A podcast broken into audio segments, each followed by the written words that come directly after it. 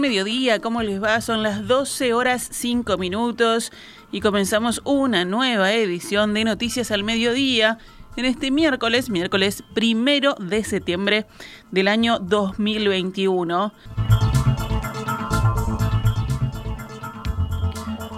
Vamos con la actualización de la información. El 75% de los niños uruguayos es ingresado a los centros hospitalarios por infecciones respiratorias. Según los especialistas, las hospitalizaciones de niños por estas afecciones están en niveles casi iguales a los registrados antes del comienzo de la pandemia, generando en algunos casos mayores complicaciones que el COVID-19. Esta mañana, en diálogo con En Perspectiva, Álvaro Galeana, pediatra y director del Pereira Rosell, explicó que los virus respiratorios son comunes en los niños, pero que en la actualidad la situación es compleja, porque hubo una explosión de casos y donde la ocupación de las camas de pediatría está casi al máximo. Las infecciones respiratorias globalmente son una de las principales causantes de muertes en la pediatría y requieren medidas especiales como uso de oxígeno personal especializado, aseguró Galeana. También dijo que el 75% de los niños actualmente internados son por esta patología. El médico explicó que hay casos en donde los niños se contagian de COVID, pero no se presentan grandes problemas. Incluso hay cuadros de infecciones respiratorias que generan mayor gravedad. Muchos de estos menores se encuentran ingresados en salas de cuidados moderados, salas de oxígeno de alto flujo e incluso en CTI. A los efectos de lo que es la puerta o lo que son los CTI de niños, hoy estamos viviendo con los niños lo que en mayo, abril, mayo, los médicos de adultos y los CTI de adultos estaban viviendo con el COVID. O sea, a ese punto cantidad de consultas y es difícil de llevar adelante porque el personal humano es finito y las camas son finitas, no, no hay innumerables cantidades de camas y eso es lo que se genera en esta situación. O sea, están como desbordados, una cosa así. En parte se está desbordado, por momentos está desbordado. El doctor Galeana explicó que esta situación ocurre todos los años, a excepción del año 2020, donde hubo un descenso significativo a raíz de los cuidados que se tuvo contra el coronavirus y la suspensión de clases. El gran reservorio, el gran problema siempre son que niños, los grupos de los preescolares. En, los menores de 5 años es donde mayor, y en las guarderías es donde más se disemina esta gente. Entonces, justamente donde es, es en el niño que habitualmente no utiliza el tapaboca. Y es más difícil que un niño de tres años use el alcohol gel.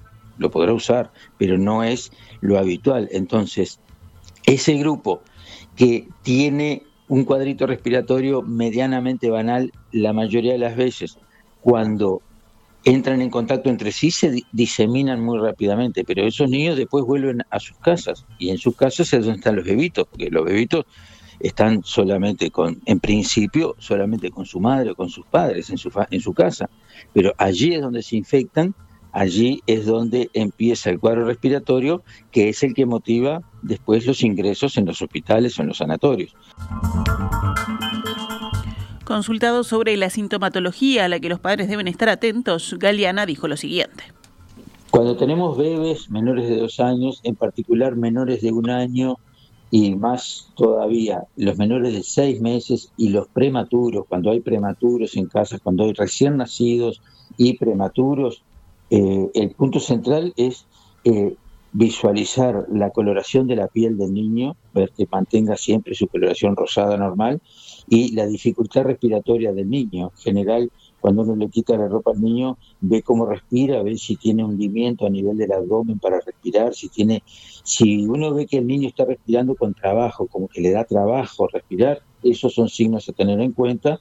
Eh, o sea, la fatiga del niño, la dificultad para alimentarse porque siente que no puede respirar bien, eh, y, que esté muy decaído, muy deprimido, o sea, que, que, uno vea que no, no, no está eh, con la vivacidad que tiene habitualmente. Son las cosas más importantes, la fatiga, el color en la piel, por supuesto, y la dificultad para respirar y, el estado neurológico, digamos, que el niño esté bien. En esos casos, si uno ve que tiene un bebé que está muy fatigado para respirar, entonces debe consultar porque debe ser evaluado para ver si está cursando una infección respiratoria importante. Vamos a noticias de emergencia sanitaria. El Ministerio de Salud Pública se apresta a habilitar las visitas y los paseos de los establecimientos de larga estadía para personas mayores, denominados LPEM. El vocero de la Asociación de Residenciales para el Adulto Mayor, Aderama, Juan Sparkov, dijo, hablando con el diario El Observador, que el Ministerio de Salud Pública divulgará en las próximas horas un nuevo protocolo. La subdirectora general de la Salud, María Giudici, se reunió ayer con los titulares de los LPM, que junto con la Sociedad de Geriatría venían reclamando una flexibilización de los protocolos en los residenciales. Según Sparkov, la primera de tres etapas comenzará el próximo domingo 5 de septiembre. A partir de esa fecha, los adultos mayores podrán recibir visitas sin restricción de cantidad de tiempo como ocurre ahora. Además, podrán ingresar más de un familiar a la vez siempre que se agenden previamente. Si en cualquier residencial se produce un caso de COVID-19 o ante la sospecha de un contagio, las visitas quedarán suspendidas. Ayer fueron detectados 171 contagios nuevos de COVID-19 en 16.700 análisis, lo que dio una tasa de positividad del 1,02%. La cantidad de casos activos repuntó respecto a la jornada anterior, con un total de 1.138 personas cursando la enfermedad, o sea, 48 más que el lunes. En CTI hay 15 enfermos con COVID-19. El monitor oficial reportó tres fallecimientos de personas con coronavirus en Uruguay. El índice de Harvard a nivel nacional fue el del 2,77 casos nuevos diarios cada 100.000 habitantes en los últimos siete días. La vacunación con al menos una dosis comprende actualmente al 75,24% de la población del país, con al menos dos dosis al 70,79% y con dos dosis más 15 días al 68%. El refuerzo o tercera dosis ya lo tiene un 11,67% de la población. Vamos con otros temas del panorama nacional. El ministro del Interior, Luis Alberto Heber, sostuvo ayer que todavía está en curso la investigación sobre la fuga del delincuente Hugo Pereira de la cárcel de Santiago Vázquez en medio de contradicciones dentro del gobierno sobre cómo ocurrió el hecho. Heber hizo esta aclaración luego de que en los últimos días, en salidas públicas, dio por buenas dos versiones distintas sobre cómo había ocurrido el escape. Pereira desapareció de la cárcel el 14 de agosto. El miércoles 25, Heber señaló que el preso se escapó caminando por la puerta principal del excomcar vestido de policía. En ese momento, el ministro dijo que el hecho era preocupante e incluso anunció que se iba a realizar sumarios dentro de la cárcel. Esa primera versión fue avalada por la pareja de Pereira en el programa Santo y Seña el domingo último. El jueves 26 fue capturado en un bar en la avenida 18 de Julio de Gaboto en Montevideo. Al día siguiente, el Ministerio del Interior cambió la versión original al publicar en Twitter el siguiente texto. Luego de tomarle declaración a la persona privada de libertad recapturada anoche, este dijo que su fuga se dio por el alambrado perimetral detrás de los módulos 6 y 8. Agregó que salió con ropa civil y una mochila para cambiarse, encontrándose la ropa usada y el alambre roto. Horas después, Heber agregó en la misma red social, todo lo señalado por el recluso ha sido comprobado, por lo que descartamos que se haya fugado por la puerta y tampoco uniformado. Sin embargo, tres días después, o sea, el lunes pasado, el Ministerio de Defensa, que está a cargo de la custodia perimetral de las cárceles, puso en duda esta última explicación. El ministro Javier García manifestó, hablando con subrayado, que no había ningún elemento concluyente de que la versión del delincuente a la que se había acogido el Ministerio del Interior fuera así. 24 horas más tarde, o sea, ayer martes, el ministro del Interior, Luis Alberto Heber, matizó sus dichos anteriores y sostuvo que había hablado en base a suposiciones y a requerimiento de los periodistas. Ante la pregunta de un reportero, Heber comentó que la fuga no es insólita y aludió a otro hecho ocurrido durante el gobierno del Frente Amplio. No, insólito fue que se escapara de cárcel central el narcotraficante en Moravito y que se desapareciera durante muchos años. Este es un señor que era consumía droga y traficaba droga dentro del penal, no es un narco. Y lo agarramos a la semana. Hoy el diario El País consigna que el escape de Pereira no quedó filmado, pero que la policía tiene más detalles que entregó a la Fiscalía del caso.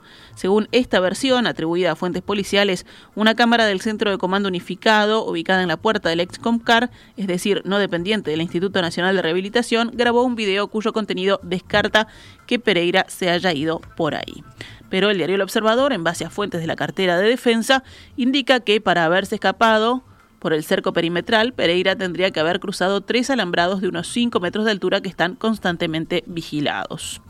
El Frente Amplio anunció que convocará al ministro Heber al Parlamento para que explique la fuga de Pereira.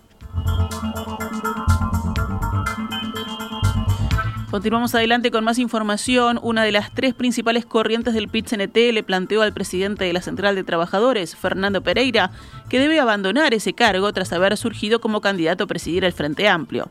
José Lorenzo López, secretario general de la Confederación de Organizaciones de Funcionarios del Estado, COFE, e integrante de la corriente sindical denominada En Lucha, planteó, según el observador, que lo mejor es que Pereira valore la posibilidad de dar un paso al costado. La corriente en lucha, representada sobre todo por los estatales de COFE, los municipales de ADEOM y el sindicato de la bebida, FOEB, se reunió ayer con Pereira en la sede del PIT-CNT.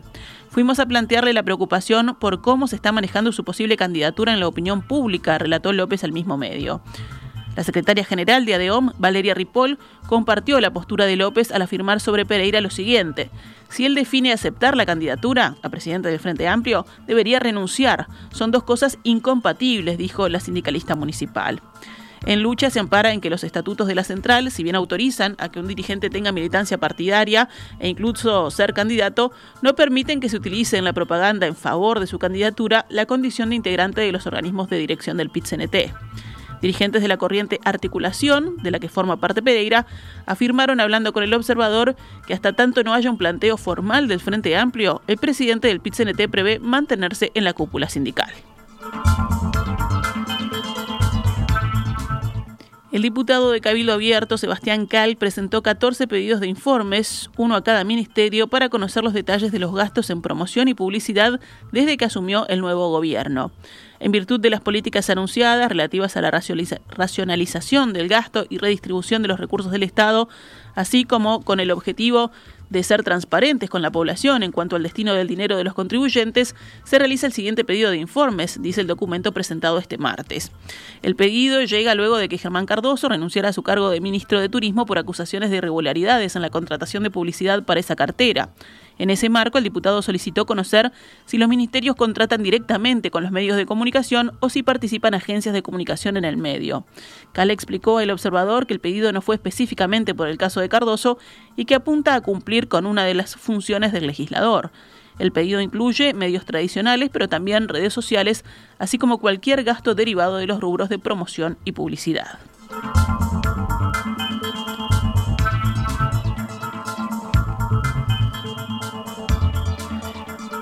El plenario de la Cámara de Senadores tratará hoy el pedido de censura al ministro Luis Alberto Heber, promovido por el Frente Amplio, por su anterior gestión en la cartera de Transporte y Obras Públicas. La iniciativa surgió de la interpelación a Heber del pasado 18 de agosto por la extensión hasta 2081 otorgada por el gobierno a la firma belga Katugnasi de la terminal especializada de contenedores del puerto de Montevideo. El senador del Frente Amplio, Charles Carrera, que fue el interpelante, dijo hablando con la diaria que los actos de administración y de gobierno que fueron consecuencia de ese acuerdo Uruguay-Katugnasi son inconstitucionales, ilegales e inconvenientes, que crean un grave perjuicio para la República y que el ministro Heber, que fue el único negociador y firmante del acto perjuicioso, debe renunciar, afirmó. Aunque sea por descontado que el Frente Amplio no logrará los votos necesarios para censurar a Heber, porque la coalición multicolor hará mayoría en defensa del ministro, los legisladores opositores expondrán hoy sus argumentos en el Pleno del Senado. El abogado Juan Faropa es el nuevo presidente de la Institución Nacional de Derechos Humanos y Defensoría del Pueblo, según informaron los medios públicos y confirmaron desde la institución a Montevideo Portal. El Consejo Directivo de la institución está compuesto por cinco miembros propuestos por organizaciones de la sociedad civil y parlamentarios y designados por la Asamblea General. La presidencia la ejerce cada uno de sus miembros rotativamente por periodos de un año. Este es el quinto año de gestión de, de este segundo consejo directivo, integrado por Mariana Blengio, Juan Faropa, Mariana Mota, Josefina Pla y Wilder Tyler. El movimiento Un Solo Uruguay, contrario al nuevo sistema de fijación de precios de los combustibles, se movilizó ayer en Ruta 5 frente a la ciudad de Florida. Según informa la diaria, participaron algo menos de 30 personas y otros tantos vehículos, incluidos camionetas y maquinaria agrícola.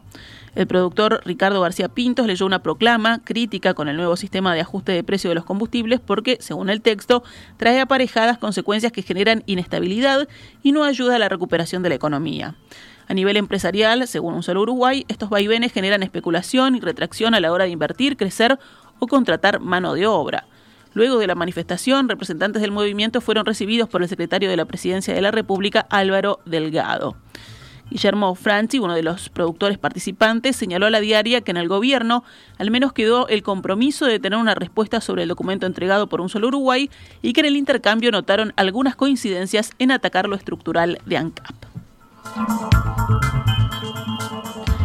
Cerramos el panorama nacional con otras noticias. Desde hoy la Intendencia de Montevideo atiende presencialmente todos los trámites de licencia de conducir. La comuna comunicó que a partir de esta jornada los servicios de Contralor de Conductores y de Contralor y Registro de Vehículos atenderán con el 100% del personal.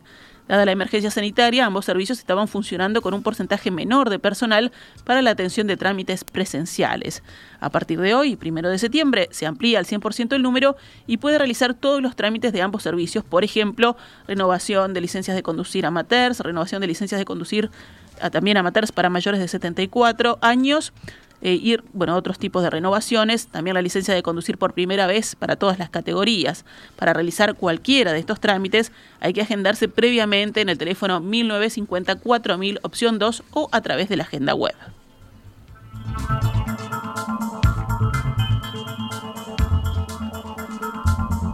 Tres funcionarios de la Administración Nacional de Aduanas de Bella Unión fueron enviados a prisión por un delito de cohecho especialmente agravado. Según informa el medio Bella Unión Portal, los trabajadores prestan funciones en el puente de Bella Unión barra Docoraí.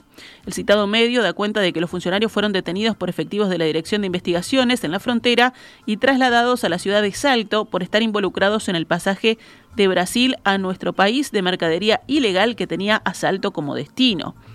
Estos tres se suman al otro aduanero y al funcionario de barreras sanitarias que fueron formalizados el pasado lunes. Los tres aduaneros fueron condenados con 24 meses de prisión por el delito de cohecho especialmente agravado.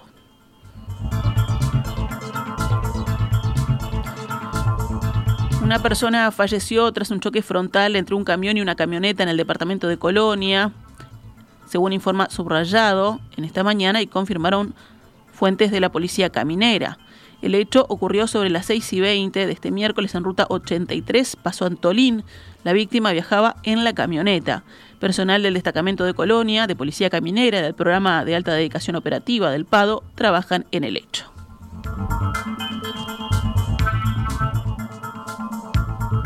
Un adolescente de 14 años fue condenado por abuso sexual en contra de una familiar, una niña de 10 años, en Paysandú.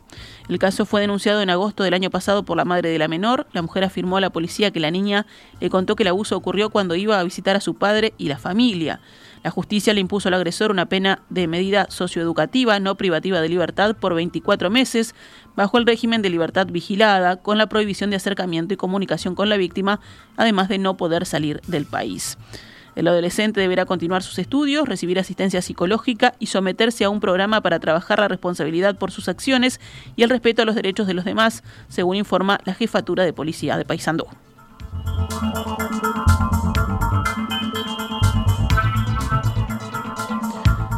Actualizamos a cuánto cotiza el dólar a esta hora en pizarra del Banco República, 41 pesos con 45 para la compra y 43.65 para la venta.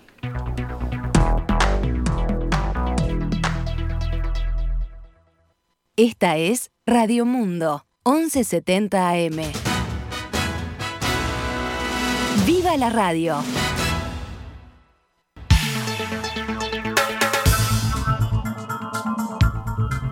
En 12, 12 horas 26 minutos. Continuamos en Noticias al Mediodía. Vamos al panorama internacional. En Afganistán, un avión catarí con un equipo técnico a bordo aterrizó en Kabul menos de 48 horas después de la retirada de las fuerzas estadounidenses de la capital afgana para discutir sobre la reanudación de las operaciones en el aeropuerto, según indicó una fuente cercana a la misión. En Estados Unidos, los estados de Luisiana y Mississippi hicieron un balance del desastre infligido por el huracán Ida cuando el retroceso de las aguas comenzó ya a revelar el alcance del daño en la costa del Golfo de Estados Unidos y el número de muertos aumentó a cuatro. Nueva Orleans estaba bajo toque de queda ayer por la noche, casi dos días después de que Ida impactara en la costa de Luisiana como una tormenta categoría 4. Cuatro muertes fueron confirmadas cuando equipos de búsqueda y rescate comenzaron a desplegarse en botes y vehículos todoterreno. Un hombre también desapareció después de aparentemente ser asesinado por un caimán. La alcaldesa Latoya Cantrell dijo en Twitter que ordenó un toque de queda nocturno en Nueva Orleans, una ciudad que en su mayor parte seguía a oscuras desde el domingo a causa del huracán. Los responsables del aeropuerto de Nueva Orleans dijeron que todos los vuelos programados fueron cancelados, mientras que las diferentes aerolíneas habían cancelado casi 200 vuelos en el día de hoy. Nos vamos a Francia, donde la justicia absolvió al antiguo líder de la banda separatista armada vasca ETA, Josu Ternera, al no hallar elementos de un papel activo desde 2011 a 2013 durante sus años de clandestinidad en Francia. La decisión representa una primera victoria en este país para el histórico dirigente, dos semanas antes de un nuevo juicio por pertenencia a ETA, pero en esta ocasión durante el periodo 2002-2005. Una vez terminado este segundo proceso, podría ser entregado a España, ya que la justicia aceptó en noviembre de 2020 el principio de su extradición solicitada por Madrid. Josu Ternera, de 70 años, había sido condenado en 2017 en rebeldía a ocho años de prisión por su participación en un grupo terrorista, pero tras su detención en 2019 en los Alpes franceses pidió ser juzgado nuevamente. Durante el juicio la Fiscalía había pedido cinco años de prisión, pero no fue posible. Cerramos con el panorama deportivo. La selección uruguaya de fútbol realizará esta mañana su primera y única práctica antes del partido de mañana ante Perú en Lima por las eliminatorias del Mundial de Qatar 2022. La delegación celeste partirá esta tarde a las 16 horas rumbo al país incaico para cumplir su compromiso correspondiente a la fecha número 9 que tendrá varios partidos. Mañana a las 17 horas, horario uruguayo, Bolivia-Colombia, el partido de Ecuador-Paraguay será a las 18, a las 21 horas Venezuela-Argentina, 22 horas Chile-Brasil, que es la misma hora del partido entre Perú y Uruguay. Esta es Radio Mundo 1170 AM. ¡Viva la radio!